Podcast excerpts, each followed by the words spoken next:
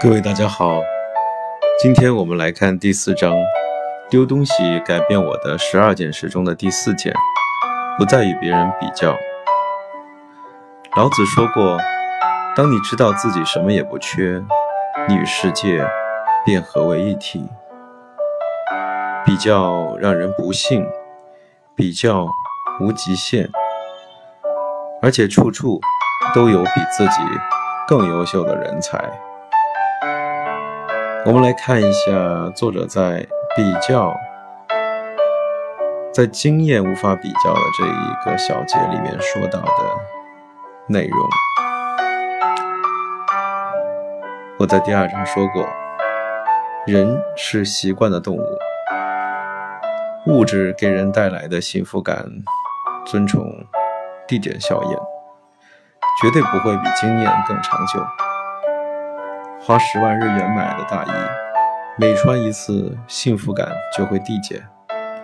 不过，若花十万日元与朋友一起出国旅行，每次想起来就会无比兴奋。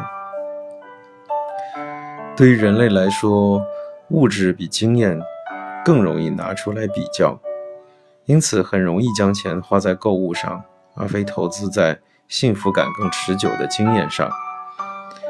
美国心理学家索尼娅曾经说过：“包包可以让我们更轻松地与人比较。从价格可以立马分辨出包包的价值。若是名牌，由于价格一查就知道了，因此更容易拿出来比较了。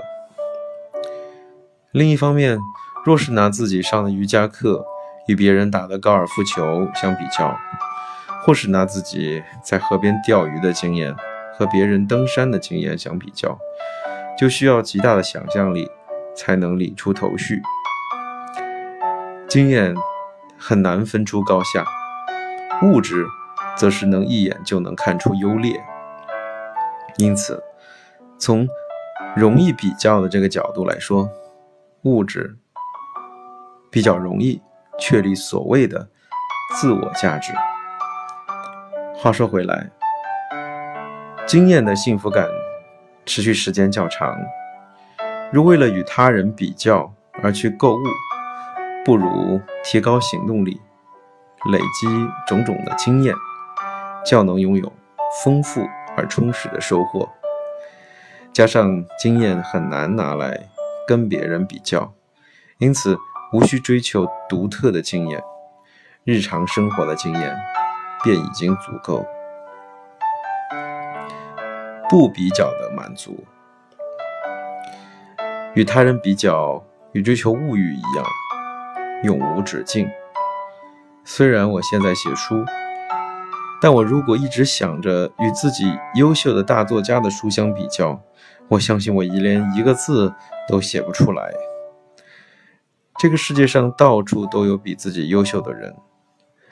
拿自己与对方比较，再认为自己差人一截儿，梦想永远无法实现。